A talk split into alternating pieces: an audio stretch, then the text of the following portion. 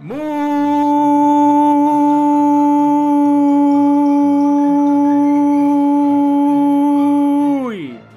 buenos días, Qué tardes o noches. Sí, porque no tengo COVID por eso. El que puede, puede. Es que wey, wey. A todas las personas que escuchan este programa llamado titulado conocido como Nitan Spoiler. Uh.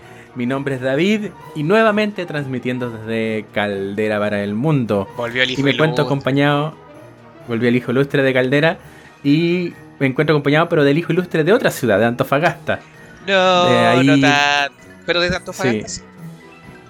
sí. De Antofagasta, el profesor emérito, Don Nelson. ¿Cómo estamos? Bien, amigo. Por lo menos ya dejando el lápiz rojo de lado para centrarme en otras cosas del trabajo, pero bien. Bien, con mucha calor. El calor no, no, no da tregua. Pero empezando ya el 2022, donde espero que los, los ni tan spoilitos hayan tenido unas buenas festividades y que se venga un 2022 plagado de eh, éxitos, buenas películas, buenas series y poco castrito. Oh, Castrito, pobrecito Castrito. Este rato está, está en, más, en el más allá. Está en el más allá, ¿ah? está más allá. Eso pasa, eso pasa por no estar eh, bien informado. es el problema. Pero no mirar, no mirar la evidencia. Exacto. Ah, no ver más allá de lo evidente, como diría León. Sí, po, porque hay gente que ma- eh, mantiene la mirada. Vamos a partir al tiro. Así parece, Eh, no sé por mantiene qué. Pero Salió vi la el tiro. oportunidad, vi la oportunidad, gol. Ya, tiremos entonces, vámonos con el gol. Eh, sí, porque hay gente que decide dar vuelta a la página, mirar en otros lados, pero no mirar la evidencia, no mirar las cosas cuando están eh, presentes. Y es un poco de lo que vamos a hablar hoy. Porque, bueno, me imagino que en, en- en tu disciplina, Nelson, te tiene, te tiene que sentir bastante identificado con la materia que vamos a hablar hoy. Yo igual, Sí, lo mío sí, también. no, es increíble, increíble. Ay, eh, Era, era eh, como un grito que me imagino varios tenemos inmerso y llevarlo a una sátira. Que bien, bien. Sí, bien, porque hay, bueno, es evidente cuando vemos una película científica o que habla sobre la ciencia, generalmente es desde... Es, apuntando nomás a, a datos o a un, a un esquema como vicia- visual, perdón. Pero difícilmente empezamos a hablar de ella dentro de nuestra cotidianidad. Y es un poco lo que eh, trata la película que vamos a hablar el día de hoy, que es bastante bullada y nosotros nos apuramos en, poder verla porque la, conversación respecto a ella está bastante interesante. Eh, de la mano de un caballero llamado Adam McKay, que es el director y productor de esta, de esta película, eh, y protagonizada por Leonardo DiCaprio, Jennifer Lawrence, también con la participación de Jonah Hill, Hay un listado de estrellas oye, Timo, Timothée Chalamet, ah, Meryl Streep Sí. y hasta, hasta por ahí anda Ariana Grande. Sí, Así que ahí, ahí el, el, día de hoy, Adam McKay vio el cielo. Él sí miró. él sí miró. Eh, de la mano de Adam McKay vamos a hablar hoy de Don't Look Up, o también conocido en Hispanoamérica como No Miren Arriba, o en, en las Españas como Ahí viene la onda vital.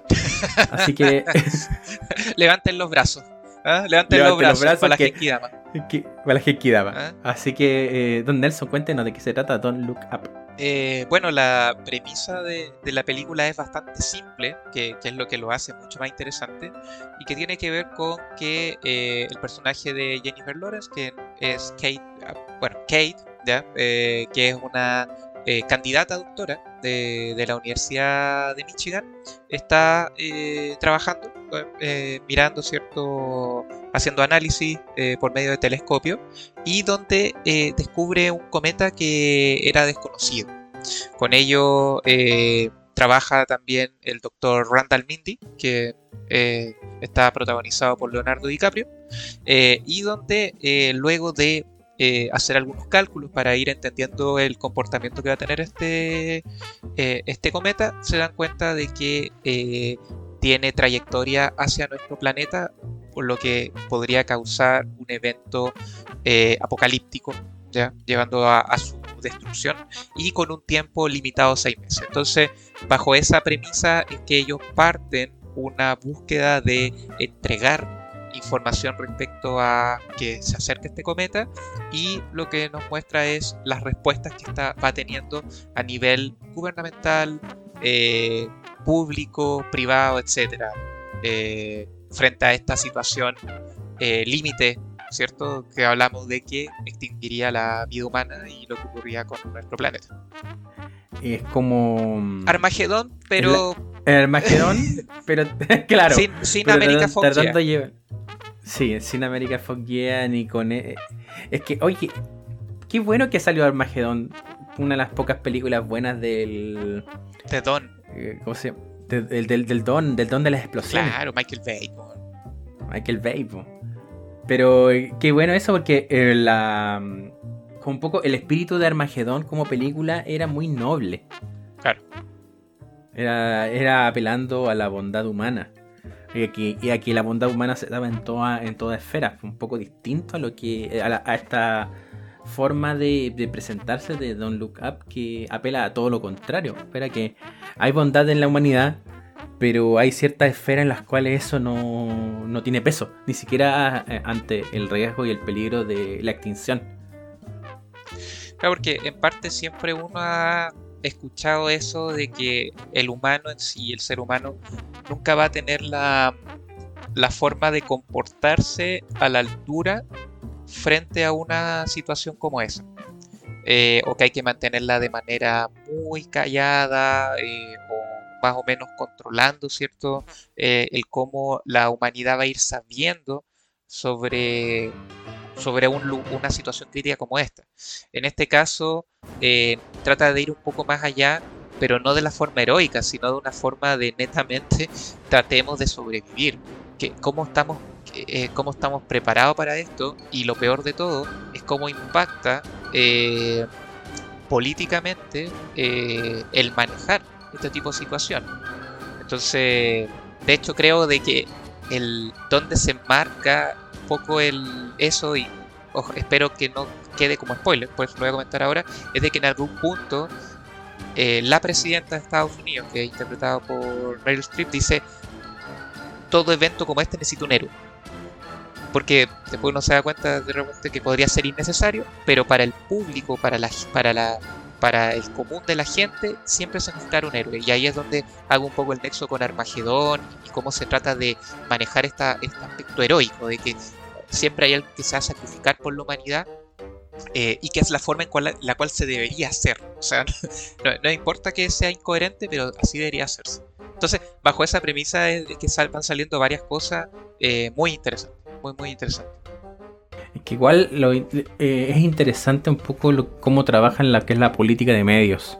Porque esto va, de la mano, va de la mano desde el, como la perspectiva política de enfrentar problemas y cómo los medios sirven para poder para esa para esa agenda sea sea cual fuere el, gobierno que está ahí no por lo menos nosotros estamos la, el chiste la, la semana pasada de que aparecía Chile mencionado. Ah, correcto, correcto.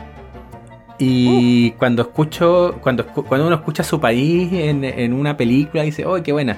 Pero Chile eh, nunca es célebre. en, cobrando, papá, cobrando. Y cobrando, claro. me acuerdo de dos. me acuerdo de dos otras obras donde aparece Chile también y es en Watchmen. Como. Ah, tienes razón. Sí. Sí, y también de manera negativa, porque no nos equipara un poco a Richard Nixon, como el último, como el último bastión del capitalismo.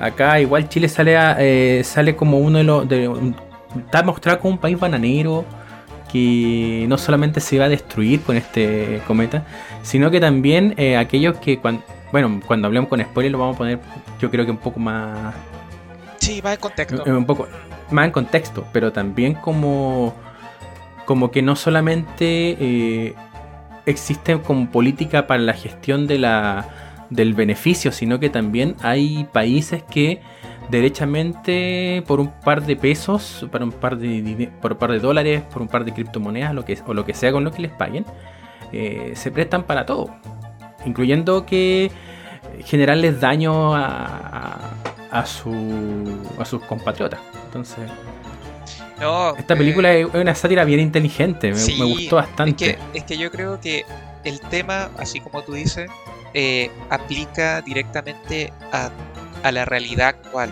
Eh, antes de comenzar el, el, el podcast, estábamos conversando un poco respecto a la actualidad que está ocurriendo sobre el COVID acá en Chile y cómo el día de ayer eh, salió por redes sociales una protesta antivacuna muy fuerte. Eh, entonces, eh, desde esa perspectiva de lo que ha ocurrido en, esto- en estos dos años, las políticas que se pueden estar llevando en cada país, pues para qué estamos con cosas. O sea, por ejemplo, lo que ocurre con, el COVID en Estados Unidos se maneja netamente entre conservadores y republicanos, demócratas y republicanos. Eh, y dependiendo de si tú estás a favor o, en contra de, del gobierno, es que presentan políticas más fuertes o menos fuertes. Eh, el tratar de manejar siempre esto de la libertad como sobre todas las cosas, aunque sean cosas cuerdas, o, o- o- o- que tengas la, la eh, el, el resultado y, y la información frente. Entonces, eso aplicado en todas las ciencias es algo con lo que eh, en este caso me molesta eh, David, porque sí, es algo con lo que hay que lidiar y, y que muchas veces incluso me han dicho, pero profe, YouTube dice esto. Es complejo, es complejo, entonces una forma, fue una forma muy inteligente de presentarlo. eh, y donde no sé cómo manejar el tema de los spoilers o no. Yo creo que podríamos irnos, a menos que haya algún dato en general, porque el tema de cómo le ha ido a la película es raro, porque como esto nació, salió por Netflix, eh, no hay datos de, de éxito, o sea, de, de, cuánto ha logrado monetariamente, solo de que ha sido reproducido más de 111 millones de horas eh, a nivel mundial, datos que, que también pucha, se manejan un poco entre cuatro paredes. Pero sí el impacto, yo creo, ya de las premisas, habla de la gran cantidad de actores involucrados en el proyecto. Sí. Y bueno, tuvo una, un estreno limitado en cine. Bueno, yo creo que básicamente para poder optar a premios. Básicamente para eso, pero siempre est- está como muy en boga en, en cuanto al tema de las reproducciones, eh, en los números uno que... O sea, esta estrena, la, la estrenaron el 24 de diciembre y yo fui una de las personas que terminando la cena de Navidad estaba viéndola. ¿En serio? Sí. Oh, motivado. No, sí, yo le tenía hartas ganas a esta película. Ya. Pero es porque sabía desde cuándo que su, su existencia. Pucha, una semana antes. Ah, ¿cachai? Y dije, ya, "Oh, ya. ¿qué?". No, si no fue que no la tenía en el radar. Perfecto. Ya. De repente, de repente así dije, oh, DiCaprio, DiCaprio. Si aparece DiCaprio es señal de que la película va a ser buena. Siempre. Sí, sí. Yo no recuerdo, yo no recuerdo película mala de DiCaprio así como para atrás. No, no, es que te lo consulto porque con todo esto y, y un poco interiorizando, porque sí, si hay una película que te llama la atención, tú después empiezas a investigar. Esta película empezó a, a armar su, su elenco el 2020 y, y encontré tweets y cosas donde efectivamente eh, había mucha gente interesada en esto. Entonces, pero también para mí pasó muy desapercibida, no, no tenía idea de, esta película y, y claro, después cuando ya esto explotó, eh, la última semana de diciembre, perdón, la, la, la- antepenúltima, eh, dije ya, eh, tiene que ir entonces, tiene, por algo está, por algo. Me llamó la atención sí de que DiCaprio no estuviera metido en la producción. Eso sí me llamó la atención. Porque esta... Bueno, como algunos sabrán, eh, este caballero, aparte de, ser de buen actor, siempre está metiendo plata en obras benéficas, sobre todo con lo que es cuidado del, medio ambiente, y produce muchos documentales al respecto. Y esta, esta sátira es una sátira que está ligada principalmente al, tratamiento político y, y de, la- eh, comunicacional de la crisis climática. De- entonces, me pareció raro que no estuviera metido en el en la producción, pero sí estuvo involucrado en, en alguna, entregar algunas ideas para el guion. Claro, no, lo, no firma él el guion, pero sí, sí trabajó con el equipo que escribió la historia. Perfecto. Igualmente, igualmente Jennifer Lawrence. Oye, a mí, el, bueno, ahí lo vamos a hablar, pero el personaje Jennifer Lawrence, nunca me imaginé viéndolo, viéndola a ella bajo esa perspectiva. Eh, eh, creo que está muy bien. Está muy bien. Me, me, gustó mucho su personaje. Sí, sí, era como. Yo también a mí, no, no, me imaginaba a Jennifer Lawrence interpretando un papel así. Así como muy desde lo dark, así como muy. Muy contracultural desde, desde su estética hasta su impronta. Claro. Oye, y, y bueno, para más o menos para por qué esto dentro de todo eh, está muy bien planeado como una comedia es por la cantidad también de conocimiento que, que tiene Adam McKee eh, en el tiempo. O sea, eh, bueno, yo a mí me encantan la, las comedias de esas que no te entregan nada, o sea, que las disfrutan. Y estamos hablando de alguien que fue el eh, guionista y director de Anchorman, de Talladega Nights. Entonces, y, y, que por otro lado podía hacer cosas tan interesantes como el vicepresidente, como Vice, el 2018. Entonces. Sí, y Big Short. Y Big Short, de veras, Big Short.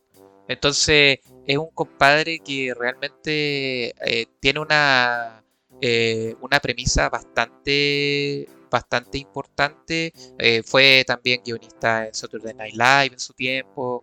Eh, y que incluso que era lo más raro porque esta es, eh, es estaba recordando, eh, es el que hizo Hansel y Gretel como cazadores. O sea, ha buscado. Entonces, ¿te viste esta película? Donde trabaja Hawkeye, el Jeremy. No, la, la, la esquive. Ya, no, no, no. O sea, es que es, es interesante porque eh, el tipo. Eh, ahí, ahí se ve un poco el, el cómo busca distintos tipos de. de, rubro, de, de, de eh, ¿cómo se llama esto? De tipos de películas, ¿cierto? Eh, eh, pero siempre metido de alguna forma, ya sea como guionista, como productor o como director. Y eso yo lo encuentro notable. es, un, es, un, viejo que, que sabe. Y, creo que esta ópera que, que, que tiró ahora va, va, a seguir habla, va a seguir sonando por bastante tiempo. Sí, a mí sabes que lo que me gustó como un poco la progresión de la escritura de este tipo de, por ejemplo, comparándolo con Big Short. Eh, a mí lo que no me gustaba de Big Short es que buscaba ser muy pedagógica, pero pedagógica desde lo intelectual. O sea, eh, hablaba mucho el tema de la, de la de temas económicos, pero era como muy recurrente el tratar de explicártelo. Creo que ha sido mejor como trabajarlos como McMuffins dentro de lo que es la de lo, de lo, que es la cinta, que sí lo hizo en esta, que lo, todos los Y de hecho hay hasta un chiste respecto de, de cuando los, los, astrofísicos tienen que ir a dar el, la conferencia, o sea, tienen que dar su primera entrevista, y es no hablar de las matemáticas, siendo que las matemáticas explican todo lo que va a pasar. Es que, pero claro, lo que pasa es que, bueno, hay un contexto ahí también, que es donde finalmente les dan el espacio para poder presentarlo, que es una, es un, había un, ¿cómo se llama esto? Eh, no, no, sé si catalogarlo si era un noticiario, era, era como un programa de, de variedades casi. Es como un sub. Claro, claro. De hecho. Sí, es como, es como ver un matinal, es como ver un programa mismo, de farándula. Eso mismo. De hecho, había un. Más de farándula. Es de sí. farándula, porque de hecho había uno que se llamaba como Entertainment Tonight antes. Eh, no sé si existirá todavía. Que era, era como súper famoso en Estados Unidos y que era bajo esa misma perspectiva. Eh, así como. Acá sería primer plano Night. Una, una cosa así, ¿no? claro, correcto. Entonces. Pero bueno, eh, no sé si estás de acuerdo en que es que me da miedo decir algo de más. Por eso, si, si pasamos quizá a, a hablar sin, eh, con spoiler. O, o a, si...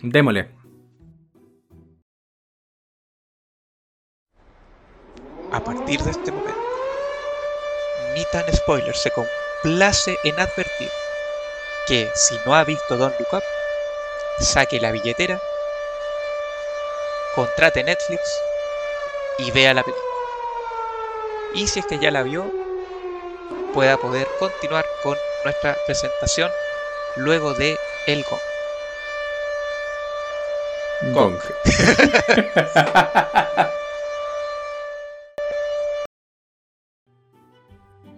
eh, y sabes que hay una dentro de lo que de las opiniones que se dieron de esta película eh, obviamente iban a preguntarle a científicos qué, qué opinaban. Y el científico que arruina todas las películas, Neil deGrasse Tyson, se tiró una cuña bien, bien buena. Que creo que es la que define muy bien el tono de la película. Que dice, esta película en realidad no es una película, es un documental. Oh, igual. ¿Sí? Y sí, y le digo, tiene razón. Sí. Tiene razón. Porque a ver, desde el, desde el vamos, cuando ya los, estos personajes eh, descubren que hay un meteorito y que va a chocar, colisionar contra la Tierra, lo primero, lo, primer, lo primero que surge es que tienen que ponerse de acuerdo, o sea, tienen que mm, tener lazos con las instituciones gubernamentales que podrían eventualmente estar eh, poder dar respuesta. Oye, pero si de hecho te lo declaran, eh, eh, ¿cómo se llamaba? Era como el el Departamento de Defensa el Planetaria. Departamento de Defensa Planetaria. Eso era. De Eso era. Claro. Que en el papel suena sumamente ridículo. Porque dicen, eh, oye, esta cuestión está más inventada, pero existe. Existe. Igual que también existe un departamento en Estados Unidos para la. Para la amenaza zombie. ¿Tú cachai eso? No. ¿En serio? Sí, pues existe, existe un departamento de defensa para la amenaza zombie.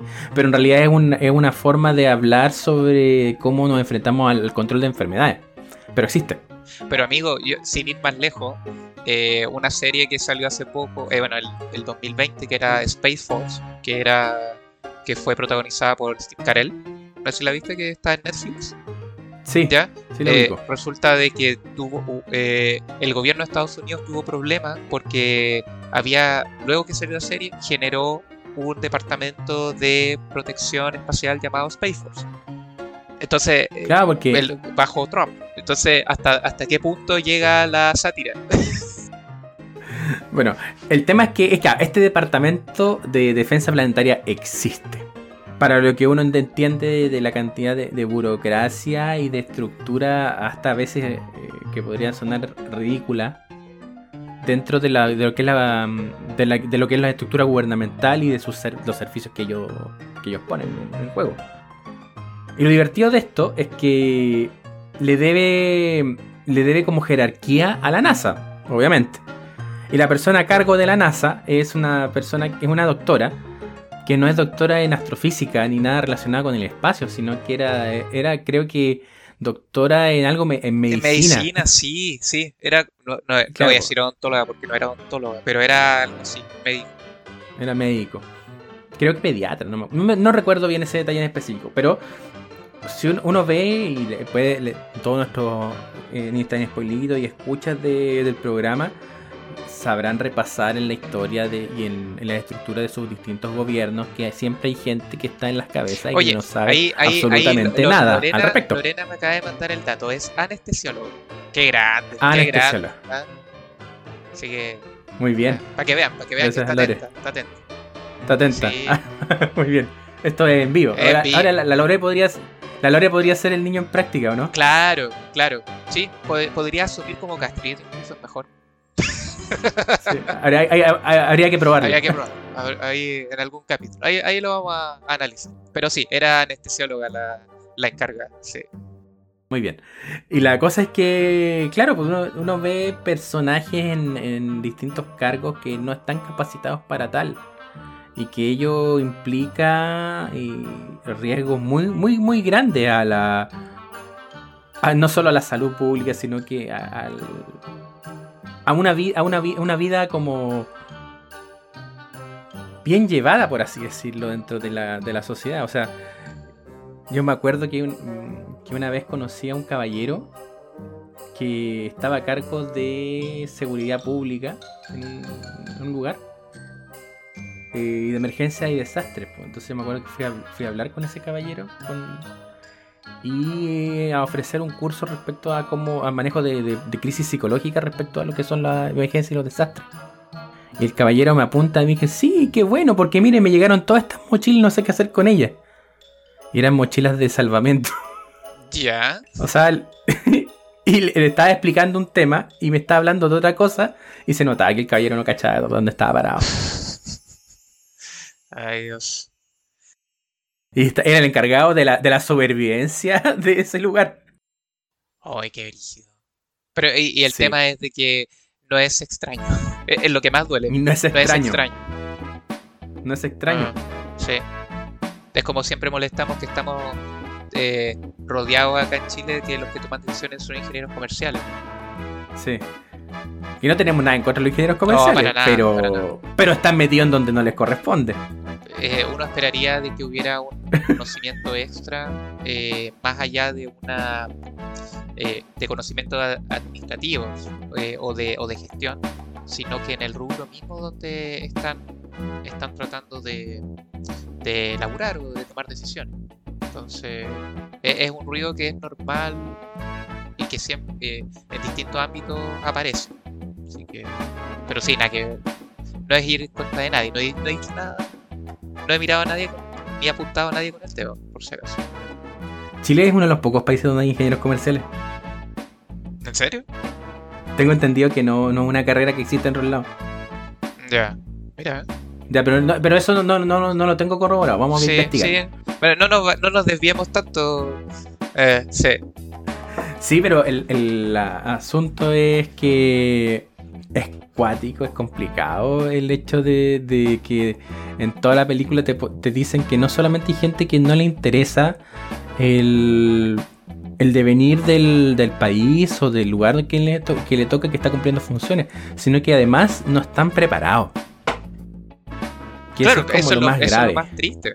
Y que, y que, lo más fácil es decir, oye, eh, como ocurre, eh, ah, bueno, es que, en parte va por el lado después de que son el chivo expiatorio cuando salen las cosas mal también, porque los tienes agarrados y son gente de confianza.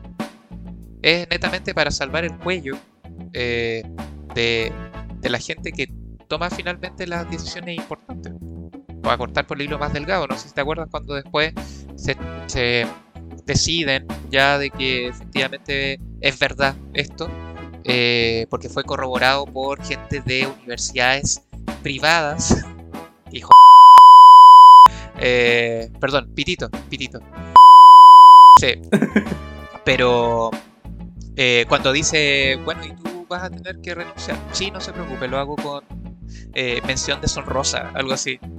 Y tú creéis que se arrugó. Nada, es como algo normal. Porque saben que al, van a caer parados. Van a caer parados y la incompetencia que puedan presentar da lo mismo. Me adelanté harto, eso sí, pero. Sí, imagínate el ministro, aquí en Chile, el ministro de Salud, dos veces ministro de Salud que fue expulsado del colegio médico por faltas éticas, vuelve a ser ministro en un gobierno y después es eh, removido de su cargo con por nuevamente por falta a la ética respecto al manejo de la pandemia. O sea, y cayó parado dos veces. Sí, Y sí, cayó, parado dos veces. Entonces este, este cuento de, de, la, de, las incompetencias eh, es como a flor de piel. Y lo, y lo, otro que tiene que ver con un poco con el manejo de la, de la, de la política y de cómo poder transformar cualquier evento en algo que te dé réditos. Correcto, sacarle provecho, sí. Sacarle, sacarle todo el provecho del mundo y transformarlo como en una victoria. Cosas que no deberían ser de victoria. Oye, eh, más o menos para, para ir dándole la parte como continuidad. ¿Cómo viste luego, cómo te sentiste luego de que le dan con una puerta en la cara y decirle, no, sabes que no vamos a informar o no vamos a continuar con esta información que nos está entregando. Dudamos de ustedes, creemos que le están poniendo mucho. Yo me, sentí muy identificado. ¿Sí? Sí. Porque es doloroso, es doloroso, o sea... Es doloroso. Es decir, no, no, Va encima con entre burlas y todo que te digan, no, sabes que no. No, compadre creemos que le están poniendo mucho. Eh, en este momento hay algo que más que nos importa más, que tenía que ver con esta eh, elección de jurado. Era un juez, parece, eh, en Texas. Ah, es que uno candidato, un candidato de Texas había salido como era como trabajar porno. claro. tenía videos eróticos. Exacto. Entonces, pero para ello eso era lo importante. Y donde aparece Jonah Hill haciendo de Superbad, así, pero con Cuática molestando a, Jennifer Lawrence. Eh, la dinámica que sale entre esos dos era terrible. Es muy buena. sí, sí. Sí, pues era como el, el, la personificación de del hijito de papá, del hijito de mamá en este caso. Claro. Que llega a un cargo. Jefe gabinete. Que llega un cargo grande. Jefe gabinete, po. Es como el hijo de la bachelet. Lo mismo, el hijo de la bachelet. Y sabéis qué, o sea, bajo esa perspectiva también lo interesante, eh, y que es cuando ya presentan a la, a la presidenta, es de que uno esperaría de que bajo la premisa que le hicieron, eh, Adam McKee obviamente representa a los republicanos, anda con su gorrito rojo, eh, el peinado. De hecho, Meryl Streep dijo, no, este, yo traté de buscar el peinado que simbolice a las mujeres republicanas y lo, y, lo logra traspasar de muy buena forma. Pero lo interesante es que por la foto, hay una foto en la cual se podría declarar también de que, porque no lo dice, pero también podría ser considerada como demócrata. Porque ha aclarado aquí que acá, los dos grandes eh, partidos políticos en Estados Unidos eh, se han no han estado a la altura durante muchos años, entonces le pega todo. Y eso lo encontré súper inteligente. Acá no se salva ni gente de un lado ni de otro. O sea, todos tienen yayitas, todos han tomado malas decisiones y han tratado de velar por la conveniencia propia. me acuerdo de, em, de Chernobyl, por ejemplo. ¿Ya? Que si bien es cierto, Chernobyl le tira todo, todo tira un camión en contra de, de los rusos pero tiene lo, tiene lo inteligente de que aun cuando la, la maquinaria comunista de esa época eh, era muy burócrata y generó muy, muy burócrata y que reducía costos en cosas que no había que reducir. Sí fue inteligente en poner personajes que fueran eficientes. Que, que uno podría pensar en, en, estas parodias que...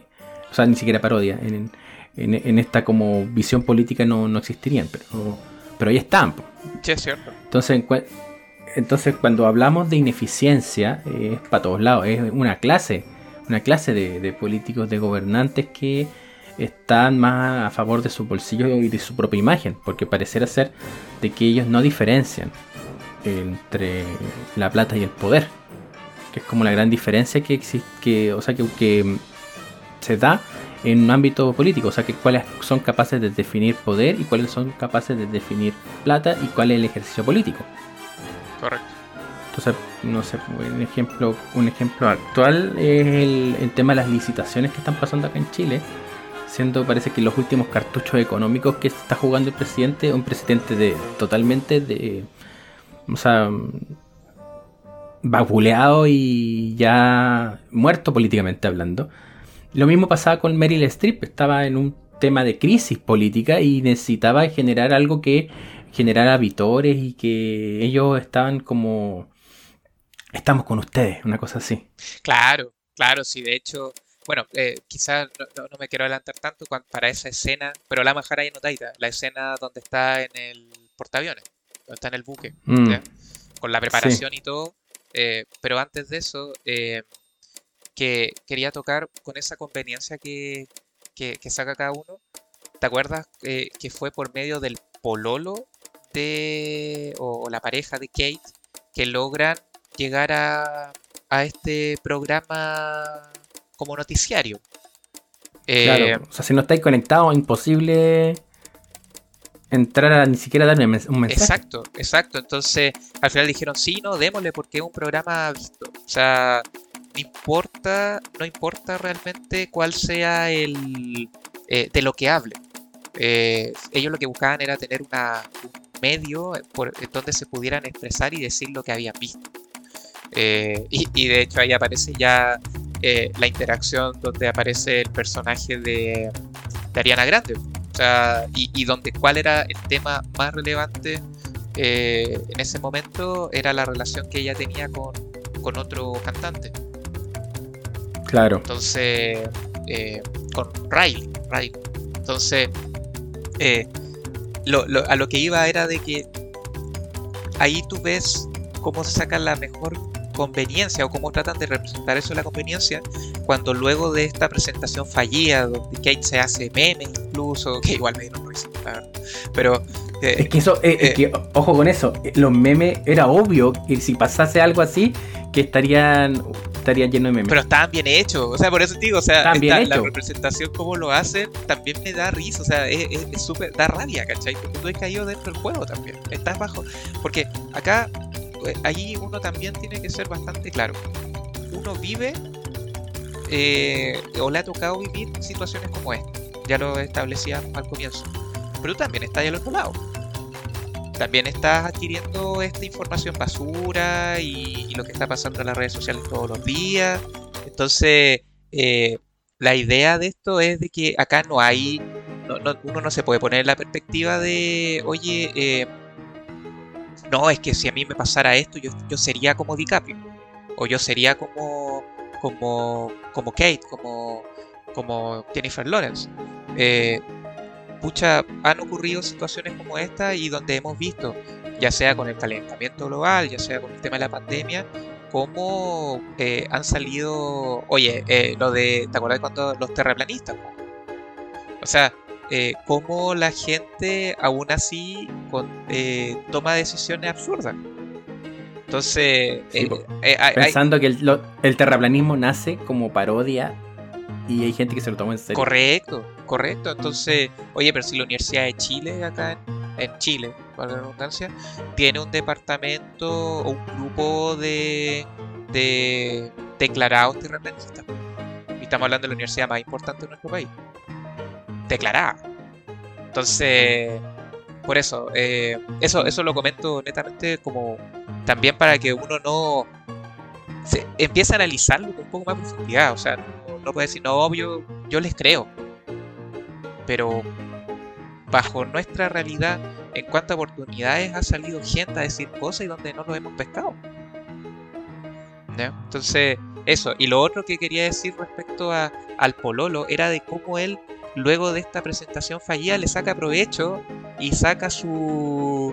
saca un blog y termina sacando un libro. No me acuerdo si alcanza a sacar un libro, pero le saca conveniencia propia.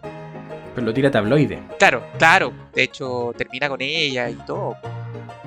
Y mal, pues, ¿cachai? Ahí uno, uno ve cómo se empieza a ir al hoyo. la en sí también. Eh, el personaje de Kate. Sí, porque la vemos descender y, y, en la, en la, yo creo que un poco la frustración en la que, tienen los personajes que están ligados a la, a la ciencia. Eh, ¿cómo, ¿Cómo se puede hacer divulgación ¿ya? Porque, o sea, por ejemplo, en psicología uno lo ve, lo ve de la siguiente manera. Cuando quiero hacer educación y veo que lo que quiero educar está ligado a ciertos niveles de, de, ignorancia. Por ejemplo, a mí, a me pasa mucho con, el, con lo que es eh, la violencia hacia los niños y los derechos, y los derechos del, del niño. Porque eso también está ligado a una forma de ejercer, de ejercer eh, parentalidad que genera mucho daño, que el tema de golpear a los niños y que con la llegada de los derechos se le quita una herramienta, voy a ponerle muchas comillas a esto, herramienta de, manejo a los niños. Pero, ¿cuál es la forma entonces de educarlos? Entonces, ¿cómo yo logro dar a entender hay otras formas de, educar que no sea a través de golpes.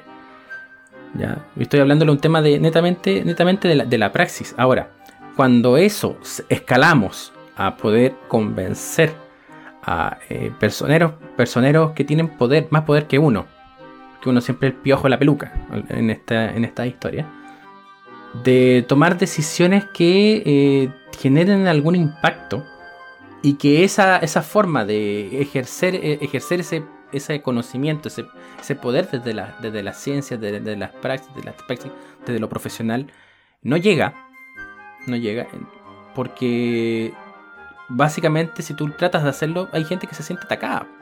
Entonces, ¿cómo hacemos divulgación científica? Claro. ¿Cómo, cómo presentamos evidencia?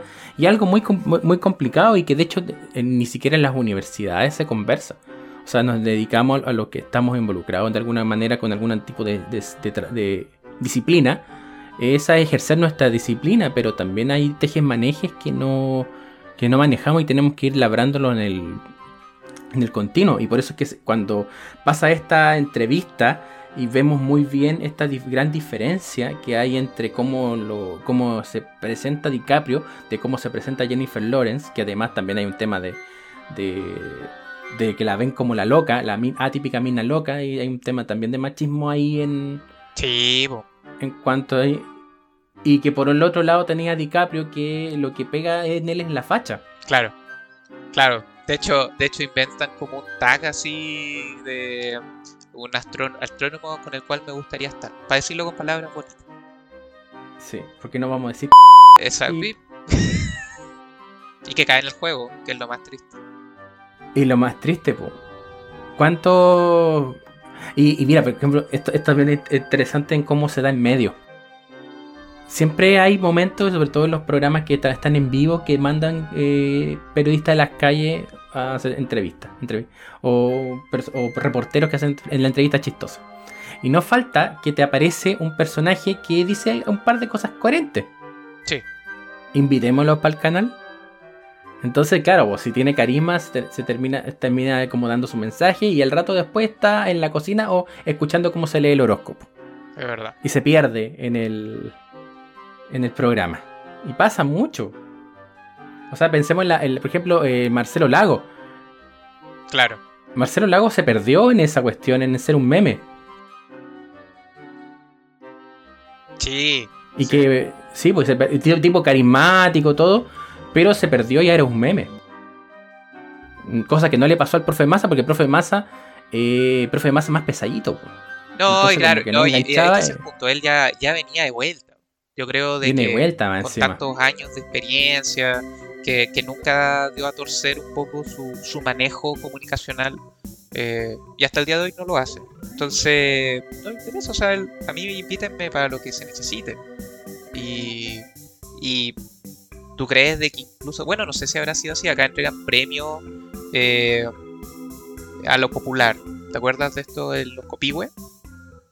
y que le dieron un. Donde hemos visto. Uno a la, a, a la, a subsecretaria DASA. Entonces, de ahí uno empieza a ver cómo se maneja ciertas cosas y, cuál realmente es la perspectiva que quiere la persona. Porque una cosa es tratar de manejar esa divulgación y mantener el tiempo, o otra realmente caer en este juego de ¿sabes que Me está dando más beneficio este otro tipo de aparición o, temática y vamos por ese lado. Claro, claro, claro. Entonces, sí, no, es súper interesante porque claro, incluso llega a esa perspectiva de que la eh, eh, Brie, que es la presentadora del programa, y que está eh, protagonizado por Kate Blanchett, ve los beneficios de poder estar con este tipo. Sí. Y con ello eh, se establece una especie de relación y donde, oye, pensábamos, yo personalmente al, comienzo te mostraban a esta persona con mucho que es, DiCaprio, con, muchos problemas, digamos, de, interacción social, eh, como que más encima con la presión que tenía respecto a esta información, que nadie lo pescaba, eh, pero eh, que se ve que tenía una familia muy funcional, muy con mucho cariño, que también me dio mucho gusto ver a, a ¿cómo se llama esto? A Melanie Linsky, a, a June. sí, ella, ella tiene una muy buena película que es ah, No quiero estar más en este mundo. Ah, no la he visto. Es muy buena. Eh, pero donde se ve claro, o sea, una, una y que este tipo al caer bajo esta, esta ventana comunicacional eh, se pierde. Se pierde, de hecho lo más notable que encontraba era estos comerciales a favor del empleo por el cometa. oh, amigo, yo te prometo que reía carcajadas con eso. De verdad no, no, no, no lo podía creer lo bien hecho que estaba. Y, que lo usan como imagen de, de para, para, aumentar finalmente el, la creencia de que esa es la opción. Tiene que ser la opción. Tiene que ser la opción porque nos va a dar trabajo. Claro, nos va a dar trabajo, claro. a dar trabajo. Y que, claro, y volviendo, a mí me, me recordó al tiro de lo que pasa en Petorca. Están destruyendo el ecosistema, robando el agua. No, pues eso lo podéis traspasar fácilmente a otros lados. A todos lados, es muy. Es que, claro, pues está súper bien pensado eso, porque lo, uno lo puede acomodar en cualquier lugar y calza. Y, mira, lo que pasa es que hay muchas cosas para comentar. O sea, de hecho, ahí viene eh, la última interacción fuerte que tiene Kate luego de haber. Ah, porque también hasta en eso se mofaban, que era cuando se los llevaba el FBI y les ponían la. La, capucha. Que estamos hablando de algo súper grotesco. Pero cuando pasaba te cagáis de la risa. Y donde los hacían desaparecer también. ¿Cachai? Y imagínate cómo debe ser el dolor de decir, ¿sabéis qué? A la mierda todo. De firmar una cosa que diga, ¿sabéis qué? Voy a dejar de ser científica, voy a dejar de ser divulgadora. No voy a hablar más de esto, que es lo que me apasiona o me gusta hacer. Y llegas a la casa buscando algo de, de, de reconfortar, un lugar donde te puedas reconfortar, estar con tus padres y tus padres te niegan la entrada, decirte ¿sabes que, que nosotros estamos a favor del trabajo. Entonces no, tu, posición nos molesta, no, vengas para acá. Y terminar trabajando en una licorería. Cuando pasa eso, uy, así. Eh, perdió todo, perdió todo. Claro, lo pierde todo por hacerlo correcto. Exacto. Entonces es súper cuático. Súper cuático. Y todo eso te lo presenta. Bueno, la, película en sí dura dos horas algo. Pero dos horas veinte, sí, pero lo presentan de una, de, una metodología muy. Eh, una secuencia muy buena. Y eso, y eso, que ni siquiera hemos hablado también del millonario. Ah, es que ahí lo ahí es muy bueno lo que hace Mark Rylance. O sea, quienes vieron Ready Player One lo van a reconocer. el mismo, el mismo. el mismo personaje casi. Ah, sí, el mismo personaje. Solamente que eh, en eh, Ready Player One es bueno. Claro. O sea, comillas. Claro. Y acá no, pues acá es una suerte de Bill Gates, eh, Steve Jobs mezclado, Elon Musk y todos estos famosillos CEOs que ve la oportunidad de poder tener plata y que además el este, esto es una de las personas que hace la diferencia entre el poder, entre el poder y la plata. Porque él dice yo tengo plata, entonces yo tengo poder contra eh, para el gobierno, porque yo le pongo, yo le financio la campaña, entonces se tiene que hacer lo que yo de hecho, y vengo con esta solución mágica. De hecho, cuando dice no es que él tiene eh, la la membresía Águila no sé qué, que fue por la cantidad de plata que dio, entonces él tiene la opción de ingresar a donde quiera. ¿Cachai? Y puede hacer lo que quiera. Claro. el, personaje es muy chistoso además, porque el caballero lo hace con esta... Eh, la, forma en que lo interpreta es como si no estuviera... No le interesara absolutamente nada. Ni siquiera lo que está haciendo. como, oh, Con una desidia de la... No sé, como casi... la, todo. sí. Es cuático. Sí, Es, es cuático es cuático y que además todo el mundo le compra porque ven ahí. Los políticos ignorantes obviamente iban a comprar. Entonces ahí aparece, y esto es interesante con lo que pasa con el personaje de DiCaprio, que el personaje ya semi está corrompido, pero todavía queda mucho del, DiCaprio original. Y piensa eh, absurda e ilusamente que puede manejar el sistema desde dentro. Y cosa que no, no eso no funciona. El sistema no puede ser manejado desde dentro. Pero él absurdamente lo piensa.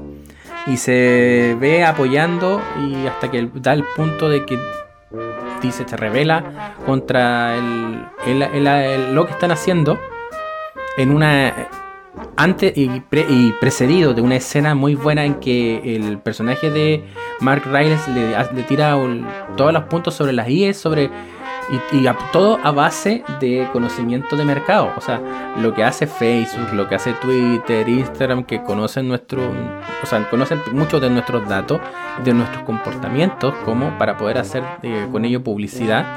También es fácil para poder hacer perfilar gente. Claro. Y el tipo le tira un mamotreto, le tira una. y le tira puras, puras verdades. Que eso es lo más terrible. Tú vas a morir solo y eso yo creo que es un poco lo que lo remeció a, poder enfrentarse al, sistema. Desde la forma que... Y también por eso es que es, entretenido como cómo caen estos personajes como livianos, que es el de la Ariana Grande y el de la pareja. en esto porque es lo que está, es popular, es popular eh, empezar a ir en contra del gobierno y ahí, de ahí nace el, el, nombre, porque es la evidencia está ahí, entonces tienen que mirar hacia arriba y van a ver la evidencia que es un meteorito acercándose a la Tierra. Claro. Y el gobierno dice, no, no miren hacia arriba, quédense mirando hacia la Tierra. Que de hecho es notable, bueno, que después viene toda esta Light 8, así de... a favor del... We are the, world, we are the world. a favor del...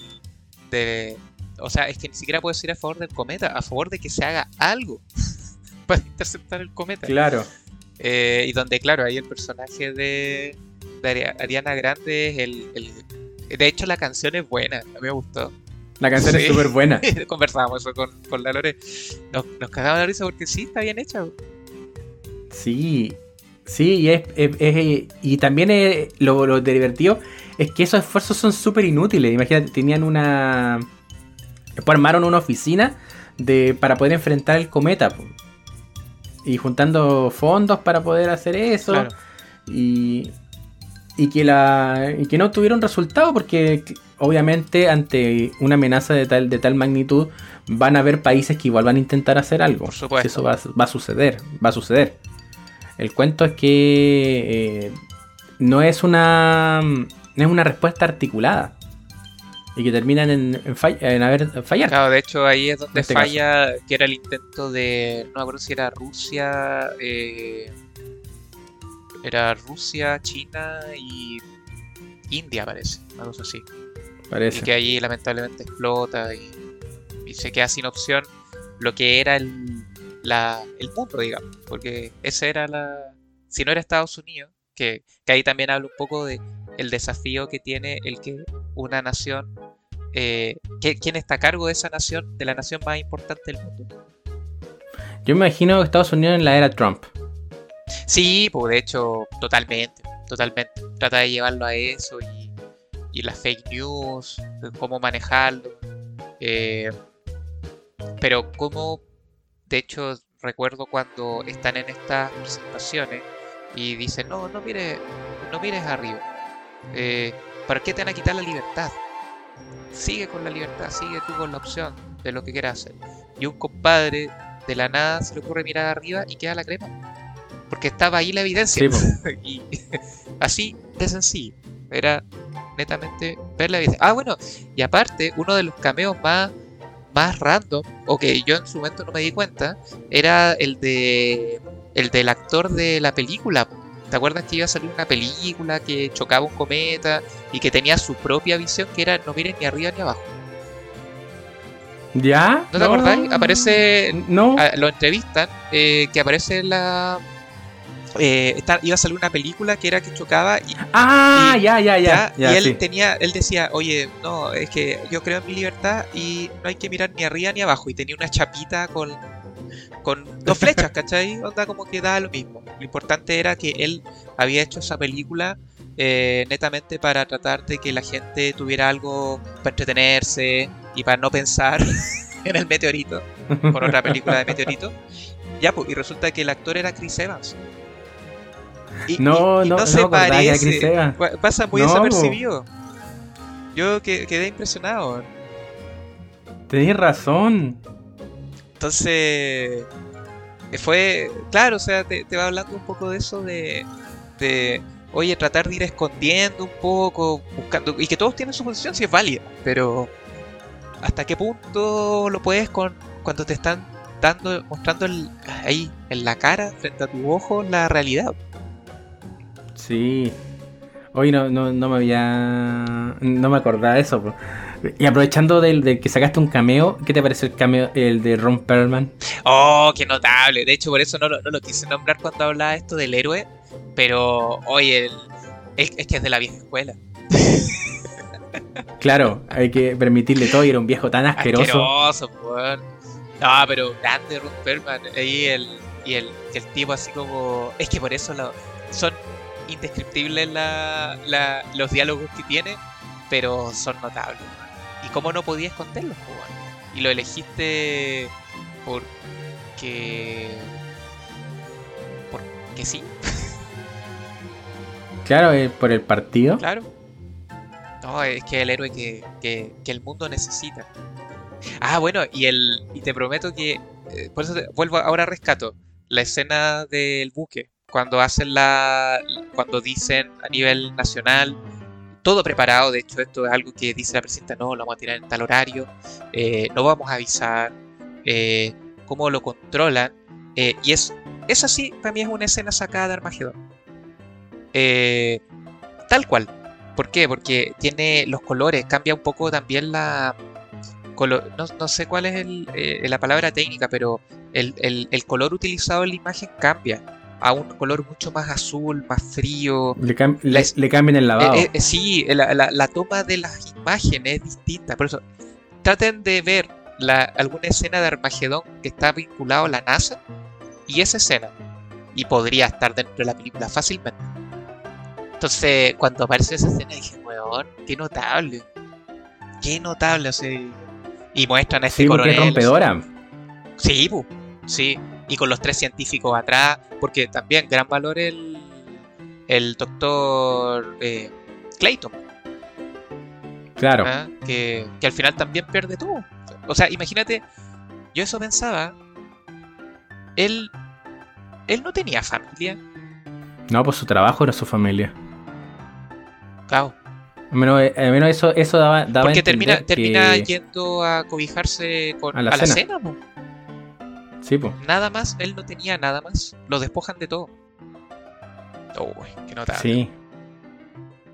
Oye, y bueno, lo que pasa es que hay muchas cosas para hablar, pero no sé, quería quizás tocar un poco el final. Eh, cuando están en la cena, cuando ya cae el meteorito, hacen estas tomas de imágenes de distintas partes del mundo. Eh, ah, que también es destacable que cada cierto tiempo muestran imágenes de la naturaleza y de la Tierra. Como, como flashazos, así. Que, que, Sí. que, que también es súper interesante para ir entregándole el contexto de, de lo que se va a perder.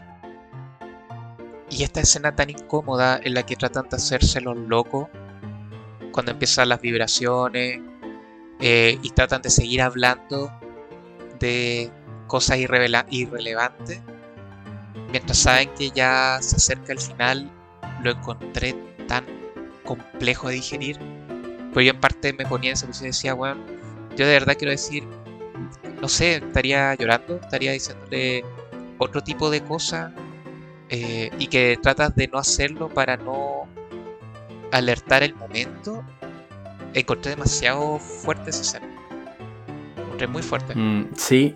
Es como te, ya te vaya a plantear que se acabó todo. Se, aca- se acabó todo po- y pudiendo haber, eh, haber tenido por lo menos la posibilidad de salvar la situación, pero no se pudo. Entonces te hace como esto. Esta cuestión es como muy. muy decidora entre los paralelismos. O sea, tenéis. No sé, hay pa- paneos aéreos en los cuales tú veis que hay fiestas, or- orgías, ¿cachai? ah gente correcto que está- de veras de veras sí. Hay, hay varias, varios, varias como orgías. Hay gente que la está pasando sola, como el personaje de la Kate Blanchett, que está con el, con con el negrito sí po. Sí, que están ahí y los Están dos. ¿y bebiendo ¿Qué podemos nomás. hacer ahora? que ¿Están bebiendo? No, yo quiero tomar. Y terminan solos. Y la eh, DiCaprio con todos los otros científicos buscan como conectar. Conectar y, y- y ahí encontré notable lo que pasó con el personaje de Chalamet. Como que es un personaje muy, muy secundario. Que es el- el- la nueva pareja de la Jennifer la, la conversión que Que tiene así digamos Claro, es como. Como llega, llega el final y tienes que aceptar quién eres. De dónde vienes, de tu- tus tradiciones. Y el, el tipo era, era como un cabro que había tenido una crianza católica, sí, sí, porque de hecho después está- a- al momento que él cometa le, le viene el temor y lo primero que hace, ahí todos se acuerdan que son religiosos. Claro. Entonces, tanto está él, católico, haciendo algo que escondía siempre. Y llegaba a la, casa de puros ateos. Que tú ateo y científico. Entonces ellos dicen, pucha, eh, a lo mejor necesitamos algo como más... Aunque, aunque no creamos en eso, pero necesitamos así como algo que, que, tenga que ver con fe o con creer en algo. Entonces el, el personaje de Chalamet ahí se, se, acepta dentro de su de su tradición, de su creencia y hace una oración. Y es como bonito porque lo que hace Chalamet ahí, eh, después lo empiezan a replicar los otros personajes. O sea, claro. ¿sabes qué? Siempre tuvimos todo. Es como volvamos a volver a lo simple, pues, y, y me imagino en esos momentos en que sabes que ya no va a ir nada más, que se va a acabar todo, y ¿cómo lo vas a querer pasar? Yo creo que haría algo parecido a la, a la familia de DiCaprio, o sea, estar todo tú, con tu gente juntos. Claro, que es lo que realmente importa. Ya. Sí, pues. Entonces, sí, yo quería rescatar esa esa escena. Como te digo, fue. Me encuentro con un cierre. Y bueno, que, que, que tiene un cierre abrupto. Como era esperado. No hay, no hay otra opción. Ah, bueno, y, y, lo último rescatable que sería un poco. Espero que nadie diga. No, es que los Sims eh, se basaron en los Sims. Eh, que tiene que ver con esta nave buscando. Que obviamente maneja. Solamente está comprada por gente poderosa. Eh, para poder subsistir. Y cómo se arrancan de una manera tan rata cuando ven que no funcionó el, el plan de, de minar el, el meteorito. Claro. Si pasase algo así, yo creo que esta cuestión de la de la nave de gente que privilegiada que se iba a salvar es súper esperado. Esperadísimo. Totalmente. Esperadísimo. Y siempre, claro, en todas las películas de desastre hay como una elite que tiene un plan para salvarse. Si no, nada resulta. Pero lo que nunca, nunca planean es que esa gente es sumamente inútil. Claro. Lo que tienen es plata, pero eh, quienes, quienes arman la, la estructura, quienes, quienes están ligados a los servicios, no van a estar en esa nave. po. No se van a salvar. ¿Qué va- ¿Cómo van a sobrevivir? O sea, de hecho, salen en pelota. La Salen de nuevo, Claro, la, sin nada. salen desnudos. Toda esta gente termina siendo personas que no, no son capaces de, de sobrevivir. Y eso me recuerda, no sé si leíste eh, la Guerra Mundial Z, el libro. No lo terminé nunca. Lo tengo, de hecho. Pero debo haber leído hasta una parte. Guerra, Guer- Guerra Mundial Z de Ma- Max Brooks, que recomiendo, hijo de Hijo del gran Mel Brooks, del hijo del gran Mel Brooks, hace una antología de entrevistas eh, sobre una plaga zombie. Que yo después de, de, de libro caché que existía este departamento, de hecho, el que te comentaba al principio. Y la cosa es que el- en este libro hace entrevista a personajes importantes en cómo la humanidad logra sobrevivir a la plaga de los zombies. Desde que inicia la plaga hasta que termina.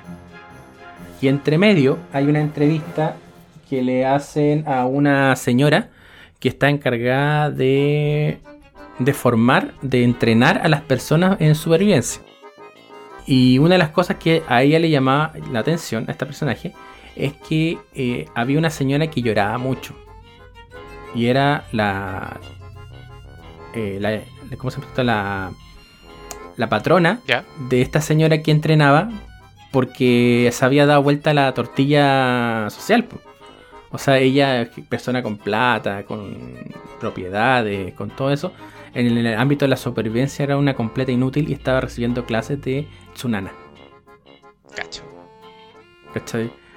Entonces ahí, ahí pasa con esto de... Y el mensaje tiene que ver con esto de la fuerza productiva. O sea, que tan tu empresa es tu empresa, siento que tú no haces las cosas y quienes producen para ti son personas de abajo. Y, y claro, pues, y en este, el, el mensaje acá, con, cuando en, esta, en una escena, post, y me encima era una escena post crédito, porque si la escena es post créditos, quiere decir que no era importante para la película, Claro. y como también o- o- a lo Marvel eh, como también entonces si no era importante para la película los personajes que están ahí tampoco son importantes y los y pones puros inútiles en un planeta y los ponen en un planeta futurista en un planeta y que son capaces y que mueren al- al- y que la presidenta de, de ese plan de ese, de ese grupo de inútiles muere al- a los segundos entonces como bien es, es poético para mí Sí. No, y, y que. Claro, o sea. Y son como 22.000 años después, una cosa así. No me acuerdo. Pero. Claro. Ya sí. Como mucho tiempo, mucho tiempo después. No. No, a mí me, me, me agradó eh, ese cierre. Era, era para no dejar cabo suelto, dado que en algún punto cuando al, al ¿cómo se llama esto? Al doctor Matt Mindy le dice cómo que va a morir solo. Eh, luego la presidenta también le pregunta y dice, no, tú vas a morir por algo que no sé qué es, que es como un bronco no sé qué. Y con eso cierran todo. O sea, están todos los cabos amarraditos. Sí. Así que la película es. Creo que es redondita. Totalmente. Es, es redondita y sumamente recomendable. Sumamente recomendable. No tiene, no tiene muchas pretensiones tampoco. No busca ser una película sobre intelectual, muy filosófica, pero sí toca los temas que hay que tiene que tocar dentro de eso para, para la reflexión y un poco desde las posiciones de nosotros como ciudadanos de a pies nomás. No, totalmente de acuerdo. Eso no, no hay ni un pierde, creo, recomendada la película. Eh, se pasa rápido, la verdad.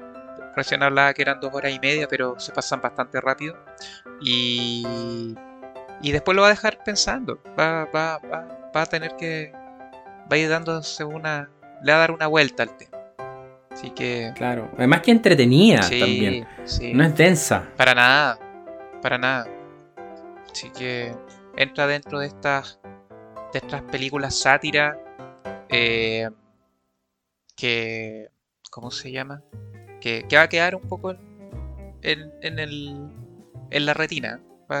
probablemente, y como lo hablaba recién, o sea, con todo lo que está pasando ahora y con las decisiones que se vayan a ir tomando para cosas en el futuro, como, como es esto del calentamiento global, entre otras cosas.